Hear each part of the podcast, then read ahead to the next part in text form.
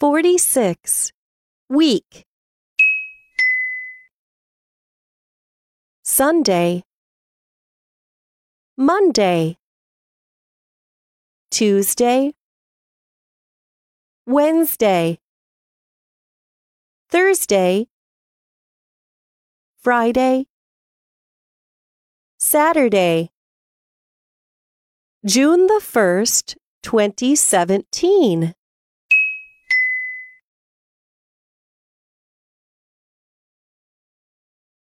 What day is it today? What day is it today? It's Monday. It's Tuesday. It's Wednesday. It's Thursday. It's Friday. It's Saturday. It's Sunday.